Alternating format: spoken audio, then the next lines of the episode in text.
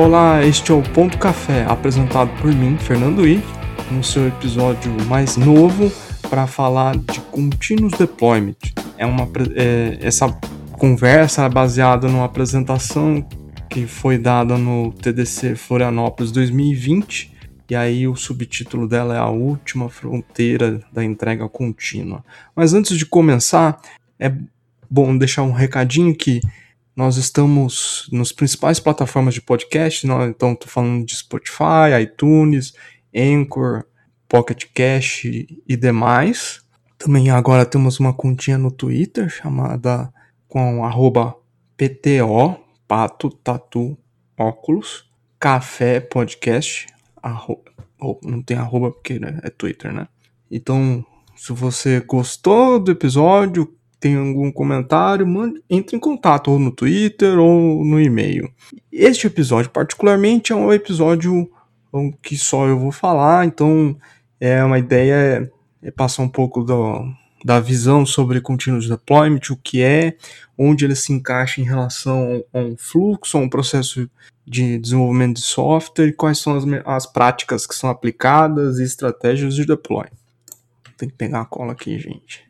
Então, antes de mais nada, é bom lembrar que no processo de desenvolvimento de software a gente lida muito com lead time e também não só a, o desenvolvimento de software, mas as pessoas que estão com a função de produto, elas também estão pensando em como entregar a, a maior quantidade de valor, ou seja, a maior quantidade de funcionalidades e para um serviço ou para um produto para os seus usuários e que realmente elas entreguem valor não só criar funcionalidade por criar funcionalidade. E do ponto de vista do desenvolvimento de software também é de forma parecida. Então vamos abordar cada um dos dois. Primeiro sobre lead time for product, ou em cima de produto. Ela tem algumas etapas, mas ela, na verdade, aqui é o básico, pode ter várias outras etapas, então entenda que as que eu vou descrever, ela é, não, é, não quer dizer que reflita a sua realidade, ela pode ter diferenças, mas é um conceito geral. Então, quando as pessoas de produto, ou, quando precisa pensar em produto e envolve as outras pessoas com outros papéis, então, como é que é feito isso geralmente? Você tem uma avaliação de oportunidade para ver se aquilo tem aqueles, aquela necessidade ou aquele desejo em relação a desenvolver um produto faz sentido, aquela intenção, depois parte para o entendimento do produto e aí faz ó, o processo de discovery para entender as funcionalidades, o que, que é necessário para fazer e também com refinamento depois do processo de discovery aí pode usar diversas técnicas como Lean Inception ou Design Think e aí vem a, depois a sequência planejamento estimativa então é dado que já tem um entendimento do que seria a entrega daquelas funcionalidades para aquele ciclo de desenvolvimento de um produto, vai trabalhar no planejamento para dizer, olha, precisa, vai precisar de lá, 10, 20 pessoas para com esses tipos de papéis e,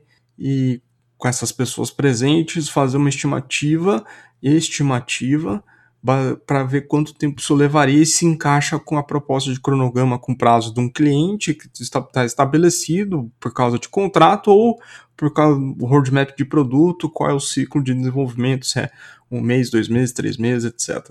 Mas lembrando que estimativa não quer dizer que é um, um planejamento tem que seguir a risca e, e, de fato é algo estimado que vai, pode variar muito ou pouco dependendo do, da qualificação das pessoas e dependendo também da interação com outras outras equipes ou outros ou terceiros que estão envolvidos, né? Então, às vezes, para por exemplo, se é um operador de cartão de crédito, você precisa fazer interações com bancos ou interações com outras instituições financeiras, tipo para validar fraude, essas coisas. Então, é, estimar não quer dizer que vai cumprir. E aí vem a parte de prototipação, desenvolvimento, faz os testes, depois tem os testes de aceitação, que é a, que pouca gente faz, na verdade, mas que deveria ser feito, que é entender se aquelas funcionalidades que foram criadas, elas realmente fazem sentido e estão mapeadas lá no processo de discovery, entendimento do produto,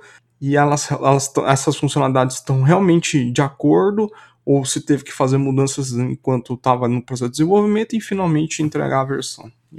para o cliente, para os usuários, enfim. E lead time for commit é meio similar, mas ela é dentro do, de um contexto um pouco menor no, no desenvolvimento de produto. Então, a gente pensando nesse contexto, a gente vai falar que lead time for commit é quando um desenvolvedor ele vai realiza o desenvolvimento da funcionalidade ou altera uma, um comportamento de um, uma funcionalidade e faz e realiza envia isso para algum lugar, para um repositório Git, antigamente fazia isso no Subversion ou qualquer outro repositório do tipo, que faça a manutenção de código. E dependendo do, do ciclo, então você vai o desenvolvedor pode fazer os testes unitários antes do, de subir esse código ou geralmente após a efetivação do código, que aí é feito um pull request um merge request, dependendo se está usando o GitHub ou GitLab. E aí, se passar nos testes unitários, aí você tem é feito um commit na master, antigamente era master ou na trunk, enfim.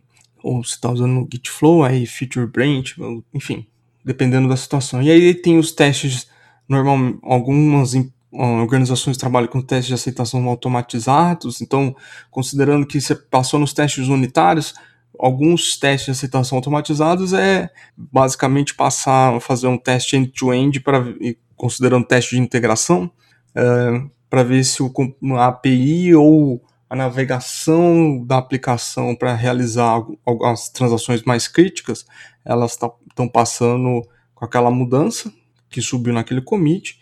E aí, em alguns lugares, faz teste de capacidade, então é feito teste de cargas para ver se é, encontra algum problema, alguma vulnerabilidade, alguma falha, ou melhor, eu inverti aqui.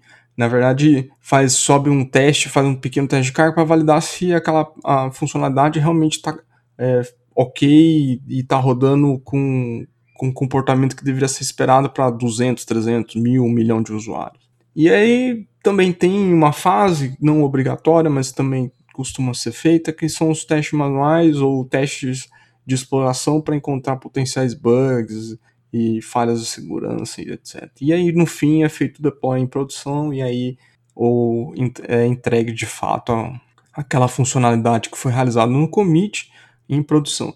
Nesse processo, em qualquer uma das etapas, pode acontecer uma falha e aí você volta de novo no processo de feedback loop e a interação começa lá de novo, desde o commit, passando por todos os testes. E isso do commit até a entrega da versão, a gente costuma chamar de lead time for commit. Também nesse contexto a gente vai falar sobre pipeline, que aí provavelmente a maioria deve estar acostumado. Pipeline ou ah, meu processo de continuous delivery, da forma mais comum de falar, é colocar, fazer o commit e passar numa ferramenta, num serviço tipo Jenkins, que vai realizar a construção do artefato e vai, vai fazer os, os devidos testes, como esses que eu mencionei, de relacionados a testes unitários, de integração, de, de desempenho, ou mesmo testes de segurança que eu não citei anteriormente. Também você vai ouvir é, isso ser chamado de workflow ou de ah, pipeline, eu já disse, ou linha de montagem, que alguns fazem referência, que em um certo sentido é, tá relacionado.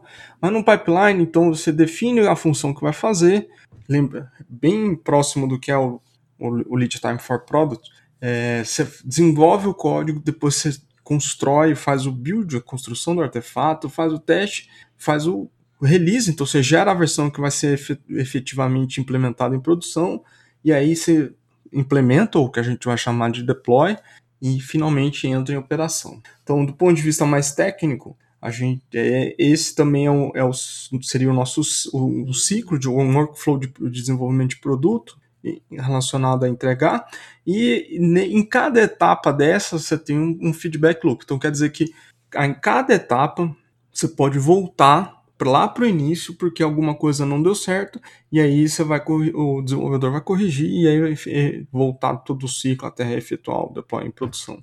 Bem, isso tudo que eu mencionei agora pode lembrar outra coisa, que é os famosos o continuous integration, continuous delivery, o continuous deployment. O continuous integration em português vai ser conhecido também como integração contínua, delivery vai ser conhecido como integra contínua e deployment é, não sei, a tradução deve chamar de deployment, ou implementação, ou implementação contínua, algo do tipo. Esses três, no, no, normalmente a gente olha na literatura mais comum, entende que o Continuous Integration vem antes do Continuous Delivery, e aí o, na sequência, que é Continuous Integration que vai faz toda a relação de construção do artefato, Continuous Delivery é, é montar a esteira, então o, o, fluxo de desenvolvimento, o workflow, e o Continuous Deployment é fazer a implementação automatizada em produção daquele artefato que foi gerado. Contudo, esse processo não quer dizer de fato uh, qual é os termos usados mais corretamente ou os termos de referência. Eu fui dar uma pesquisada, eu prefiro usar a literatura para basear no que a gente vai estar tá conversando aqui. Então, por exemplo, sobre Continuous Integration, você para para pensar o que, que ele realmente é de fato. Um exemplo é quando a gente está construindo algo não relacionado a software, vamos pensar em algo mais material, do tipo pão ou carro, você tem que ir lá e colocar todos os ingredientes e seguir a sequência da receita para que aquele pão seja produzido. Da mesma forma, um carro você tem que colocar os pneus, as rodas e todas as peças numa sequência na linha de montagem para no final aquele carro se é, sair da fábrica. E esse processo de, de ligar as coisas para construir a unidade que é está sendo produzida, que pode ser um pão, pode ser um carro ou pode ser um software, um, um artefato relacionado ao software, uma versão que está sendo produzida, esse processo pode chamar de continuous integration. Quem está dizendo isso? Bom, não vou eu tomar dizer que eu estou reinventando a roda, mas é, se eu não me engano, uma das primeiras referências relacionadas a Continuous Integration tá, é de Kent Beck, na, quando fala sobre práticas de XP, mas eu acho que tem um trabalho anterior a ele que fala a respeito disso. Eu vou pegar o, a menção do site do Martin Fowler, que acho que é uma boa contextualização. Ele tem, no caso, tem um poder de abstração bacana e um resumo bacana. Então, o que, que lá diz? Que é uma prática na qual os membros de uma equipe entregam um trabalho com frequência Aí na sequência lá no site eles dizem cada integração é verificada por uma construção automatizada, incluindo testes, para identificar erros de integração o mais rápido possível. Hum, razoável, né? Então, um pouco descrevendo lá o pipeline, uh, parece que faz sentido que a menção do Martin Fowler que tá, descreveu. E continuous delivery, porque no continuous delivery, no contexto que a gente, no senso comum, ele está relacionado a, na, a, na sequência do Continuous Integration. É, se olhar aí nas imagens que tem por aí na, na internet, o Continuous Delivery é um, é um processo de até a chegada do deploy, mas ele é na comparação com o deployment, ela é feita manualmente no Continuous Delivery. Contudo, Jazz Humble que escreveu Continuous, o livro Continuous Delivery, é, fala um pouco diferente. O que, que ele diz? No site dele sobre Continuous Delivery, ele diz que é a capacidade de aplicar as alterações de todos os tipos, incluindo os novos recursos, alterações de configurações, correções de bugs e experimentos, em produção ou nas mãos dos usuários, com segurança, rapidez e de maneira sustentável. Hum, então, o que ele está dizendo aqui é um pouco diferente do senso comum que a gente vê por aí. Porque o senso comum diz que né, você constrói esteira, primeiro tem continuous integration, depois tem continuous delivery, aí no final você tem continuous deployment. Bom, vou ter que apelar de novo para ele, para o Jazz Humble, para dizer o que, que é de verdade continuous deployment, ou não na verdade, mas dentro do contexto que ele fala de Continuous Delivery.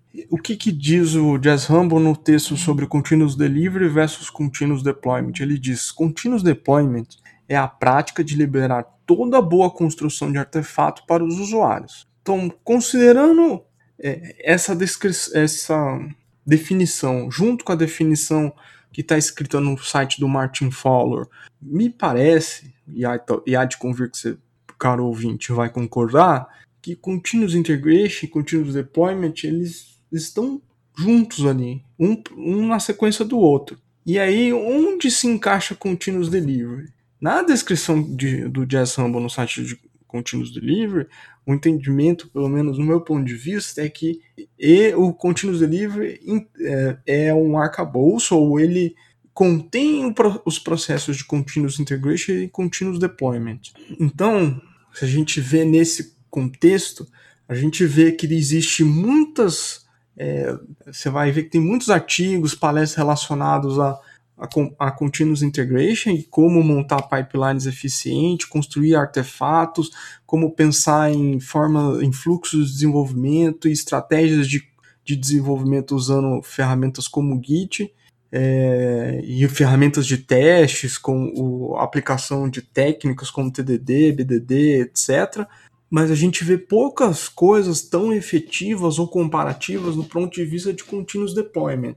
Tem alguns bons textos na AWS, no Google e na Container Solutions que eu vou discorrer um pouco, usar eles como referência no decorrer desse episódio. E aí nesse contexto de que Continuous Delivery ele é maior do que Continuous Integration e Deployment, ele não é no meio do processo, porque no fundo, no fundo, ele está relacionado lá no processo de é, lead time, ou seja, no lead time for commit, e seja no lead time for product, porque está totalmente envolvido. Bom, explorando a fronteira ali do continuous delivery, falando na, na entrega do usuário, de, supondo que todos os testes foram realizados de forma segura, aquele, aquela construção de artefato foi feita com sucesso, então ele está íntegro e saudável para ser realizado depois em produção.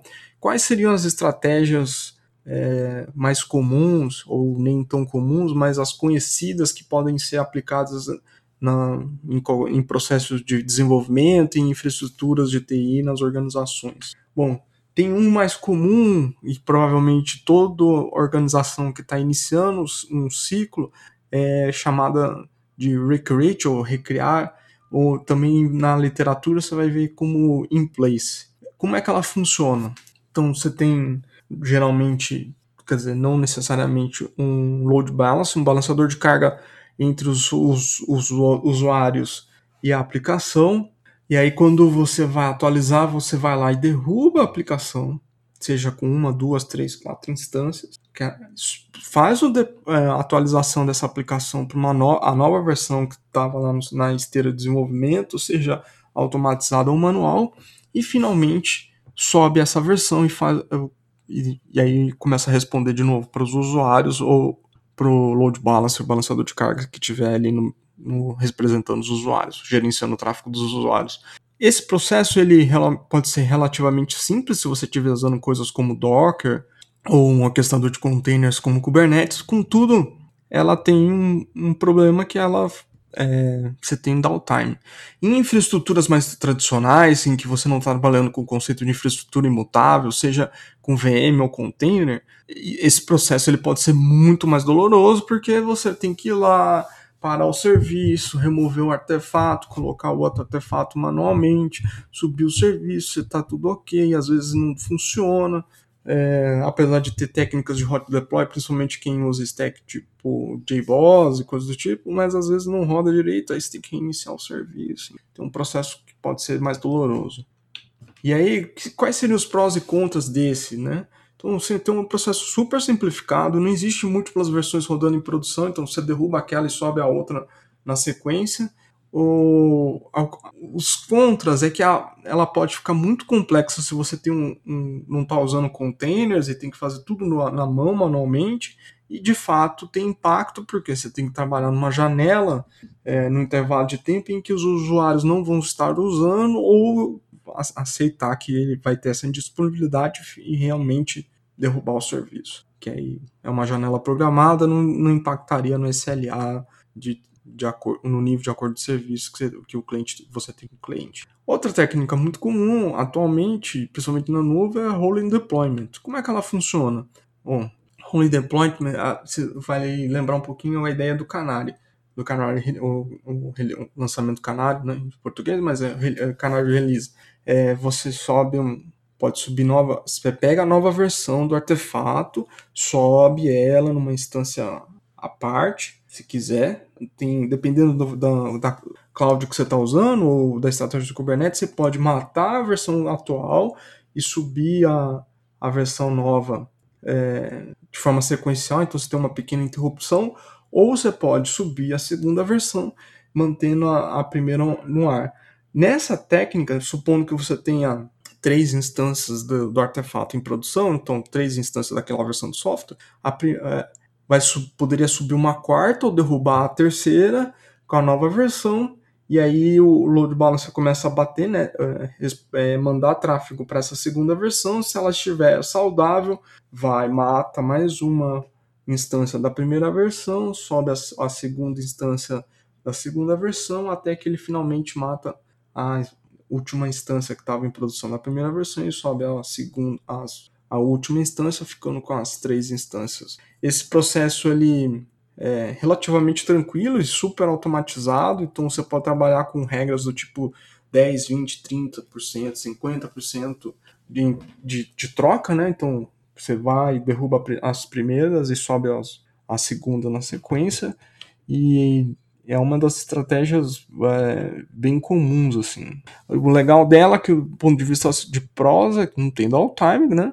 Ela, você consegue identificar riscos ou problema de implementação do tipo bugs em parte do processo do tráfego. Então, tipo, você encontrar ali na primeira instância que está fazendo deploy, você pode paralisar o processo de deploy e começar a reverter. Aí reverter significa voltar à versão anterior, ou você pode fazer o que o pessoal chama de commit forward, é, mandar a próxima versão para ah, corrigir e mandar a versão para frente, né? Ela também é, tem uma, um, não é exatamente um contra, mas uma coisa que tem que se preocupar é que você tem que trabalhar com retrocompatibilidade de versão. Então, quer dizer que você vai ter uma, duas ou três versões rodando em produção e aí bancos de dados, APIs, é, versionamento de APIs, elas têm que estar tá funcionando a, a, de forma simultânea, porque você pode ter diferença entre a, o banco não pode quebrar e, e, API, né? Então você tem que às vezes fazer deploy do de, é, preparar o banco antes de fazer esse tipo de deploy. E o controle de tráfego ele pode ser relativamente complexo, mas não é tanto assim, porque o load balancer costuma responder para esse tipo de tráfego, responder bem, né? É, e o Blue Green é uma outra estratégia que é bem interessante. Ela é baseada também em load balancer, mas como é que ela funciona? Então, basicamente é, você tem a primeira versão com três instâncias daquela versão e você sobra em paralelo mais três instâncias da segunda versão e aí você começa a rotear o tráfego para a segunda versão para aquelas três instâncias. Se tudo tiver ok, você vai lá depois de algum tempo, aí dependendo da regra de negócio, pode ser um minuto, 30 segundos ou mais de 5 minutos, aí depende da regra, você vai lá e mata as, primeiras, as instâncias da primeira versão. Então, vamos pensar aqui um pouquinho dos prós e contras. Ela não tem downtime. Se você encontrar um, um problema de tráfego, né, ou um problema, encontrar um bug, o deploy, o rollback, ele é super rápido nesse contexto, né? É, e aí você tem uma segregação de tráfego por ambiente, então o, as instâncias não ficam misturadas. E quais seriam os contras? Bom, você tem que praticamente dobrar o recurso computacional. Se você tem 10 instâncias rodando naquele artefato, você vai ter que fazer subir mais 10 instâncias. Então, em cenários que tem muitos serviços, ou, desculpa, muitas instâncias, talvez não é uma estratégia muito recomendada. É, você tem que manter a questão de retrocompatibilidade com as versões anteriores que estão rodando, né? Porque você vai ter duas ou três é, instâncias rodando simultaneamente e esse gerenciamento ele pode ser relativamente complexo, mas normalmente é super tranquilo. Canary Release ele é muito usado em grandes é, é em, em, grandes empresas que têm grandes infraestruturas, então é, você vai ver as big techs, elas geralmente adotam esse tipo de estratégia com uma, alguma outra complementar que é, que é parecida com role deployment, com, mas aí você direciona não só para um, um, um percentual, mas você também pode apontar, por exemplo, ah, a região específica do país, essa vai essa instância vai responder e aí esses usuários vão, vão atuar, na, na, vão usar o tráfego nessa versão. Se essa versão quebrar, aí ele faz rollback. essa estratégia ela é interessante quando você tem esse, esse cenário de ter muitas instâncias de uma aplicação. Então, ela, o, a vantagem é que você não tem downtime, você já testa direto com os usuários em produção, então você sabe é, que pode dar um comportamento estranho e aí consegue, você pode é, reverter rapidamente, mas tem que considerar que você está fazendo um teste em produção. O rollback ele é relativamente rápido, né? se você encontrar o problema ali no início do processo do kernel release, ele vai funcionar bem e você permite testar com múltiplas versões em produção. Então é, é comum nesses cenários maiores ter duas, três, quatro, cinco, seis versões é, de uma aplicação de uma, tendo deploy em produção. Bom, essa estratégia comparada com as outras ela é mais lenta. Os testes é, de porque você leva mais tempo, né? Você põe ela em produção, você deixa x horas rodando, aí depois você aumenta mais um pouco e é, mais atinge mais pessoas, então até você chegar na totalidade do cluster. Os testes, é, os testes em produção eles precisam ser monitorados, então significa que as ferramentas de monitoramento com introspecção, com, com relacionamento de evento, elas têm que estar bem implementadas, porque se você é, fica mais fácil achar um erro em produção, lembrando que erros em produção podem significar prejuízos financeiros, de é, de imagem, etc. É, isso também gera um problema um pouco maior do que no rolling deployment ou do que no kernel release, que é você vai ter muitas, aplica muitas versões rodando em produção, em produção né? então os bancos têm que estar preparados para isso. Normalmente a gente lembra de fazer a, quando está fazendo a atualização de uma versão, implementando a funcionalidade, deixá-las é, a atualização do banco de dados, adicionar a coluna, alterar um tipo de dados de uma coluna ali, junto com o commit com a funcionalidade. Na verdade, esse processo tem que acontecer antes. Algumas versões, alguns commit, alguns PRs antes, né, alguns releases antes. É, e nesse tipo de cenário, o gerenciamento de tráfego realmente é muito complexo. Então, as pessoas que tão, vão estar operando ali, elas têm que estar conscientes de que, que elas vão ter que lidar bastante com o load balancer. Bom, teste AB é outra forma de fazer e é muito conhecido no, pessoal de marketing, que de testar funcionalidade, testar se aquilo vai ter a, a atender plenamente a, o que eles estão fazendo, então se vai aumentar, melhorar a audiência, se vai ter mais conversão de vendas ou coisas do tipo. E normalmente nesse cenário é muito parecido em relação ao Canary Release, o Role Deployment, no sentido de você escolher um, um, um público específico que uma instância vai atender. O tráfego, nesse caso, ele é segregado por cookie, um cookie específico que vai dizer que aqueles usuários vão bater naquela instância ou pode usar geo, é, georreferenciamento, geolocalização para direcionar o tráfego.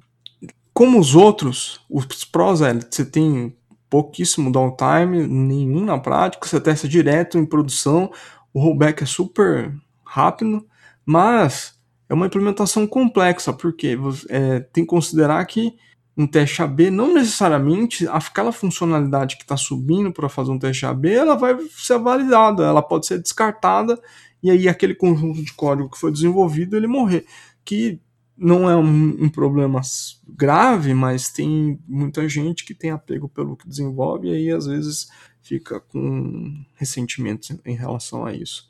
É, como o kernel release, de fato, você tem que ter uma infraestrutura robusta para fazer o monitoramento, considerando as mesmas coisas, porque para ter certeza que não só vai aumentar o processo de conversão de venda, pensando só no marketing, mas pensando sem marketing, se você está fazendo uma coisa que tem a ver com API, com back-end, aquilo ali vai realmente não impactar do ponto de vista de bug, de gerar comportamento anômalo, principalmente com microserviços, que a gente fica num sistema, num ambiente muito complexo, com muitas interações com diversos sistemas, isso pode ser um, muito difícil de lidar. Ah, e sem dúvida, a rede é um super gargalo. Ah, e tem uma técnica super interessante, eu, eu não confesso que eu não conhecia até é, pre preparar essa apresentação, que é o Shadow, Shadow ou espelhamento. O que que, como é que ele funciona?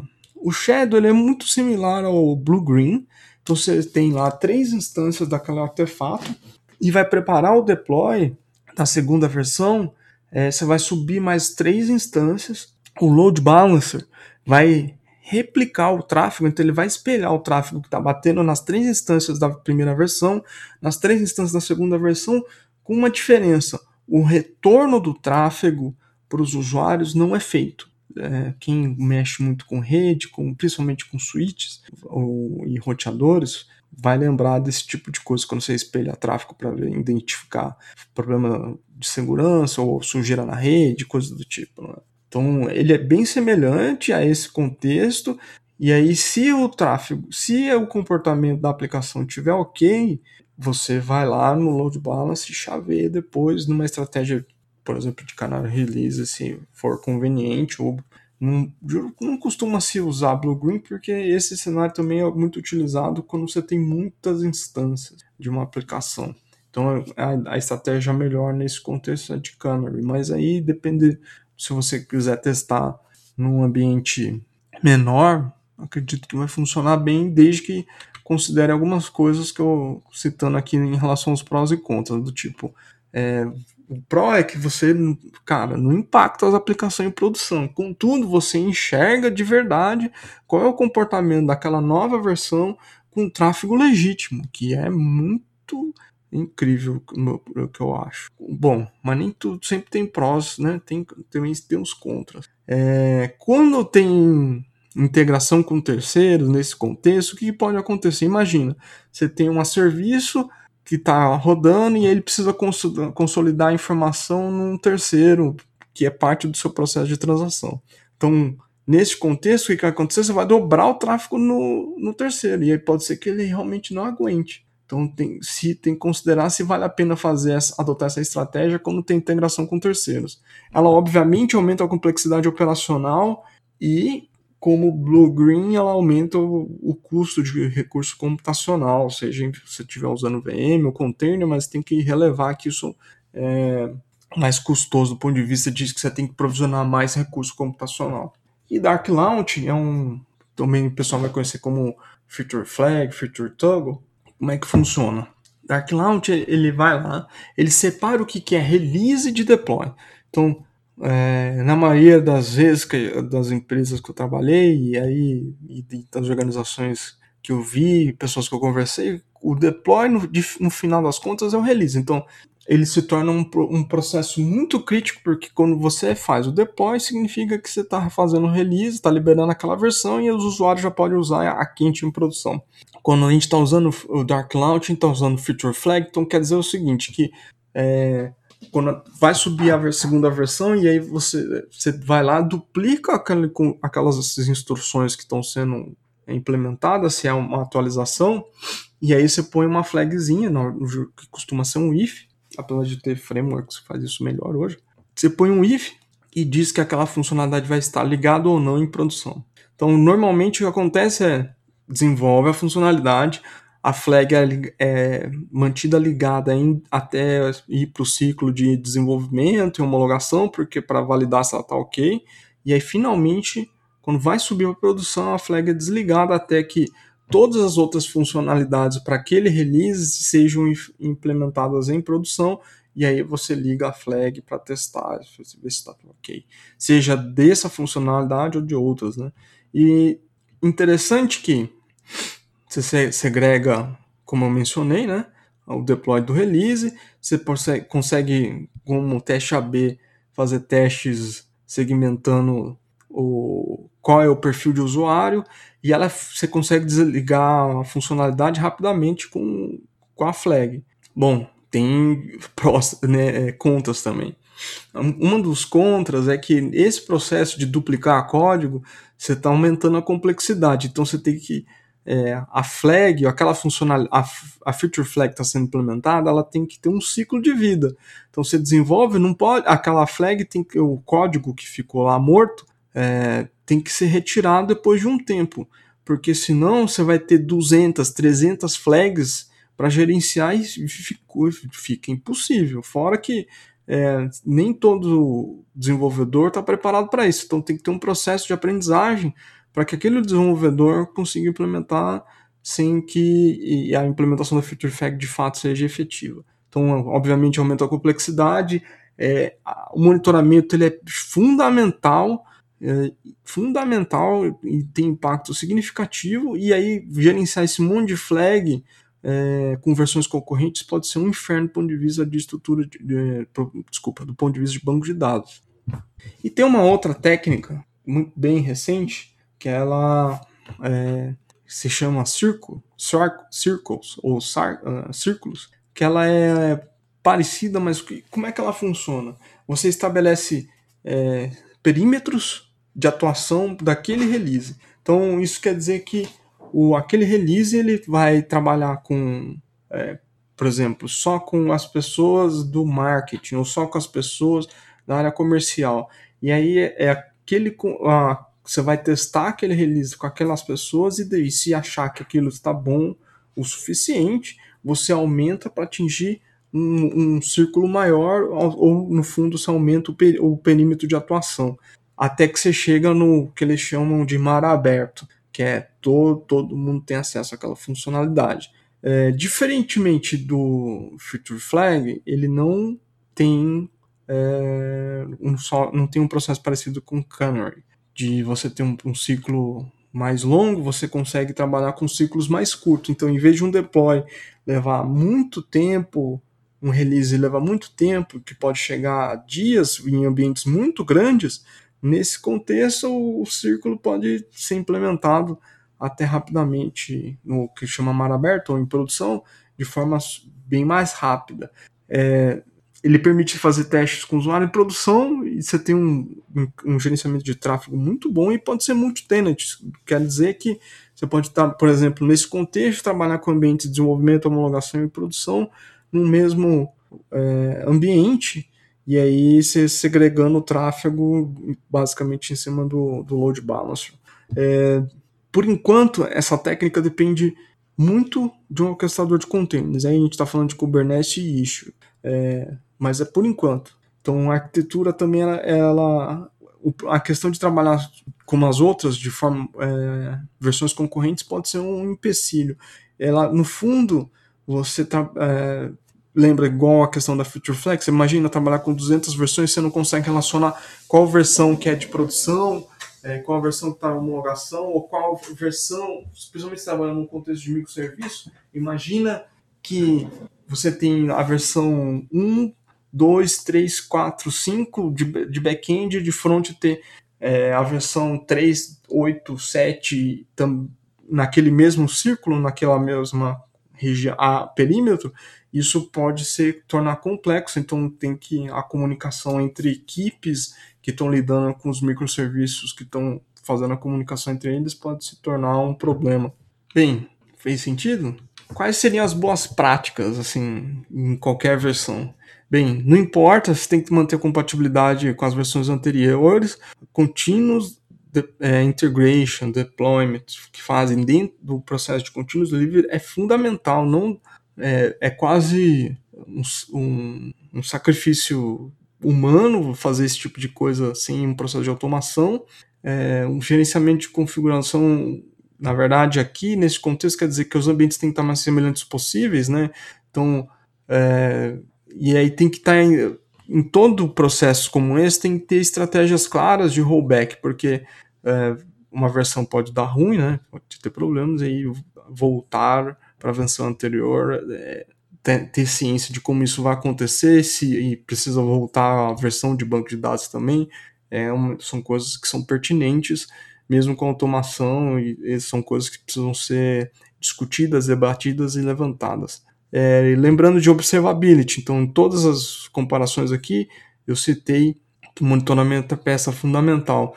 Monitoramento é fundamental, principalmente não só monitoramento do, da infraestrutura, da saúde dos do, do serviços, mas a parte de introspecção e correlacionamento de eventos para entender o que, que a parte de memória com aquela chamada dos objetos que estão relacionados lá na, na stack fazem sentido e aqui porque que tá, sei lá, por exemplo, o, o garbage collector está sendo acionado toda hora, isso vai ficar evidenciado quando você consegue cruzar os, os diversos indicadores que você tem em relação à aplicação.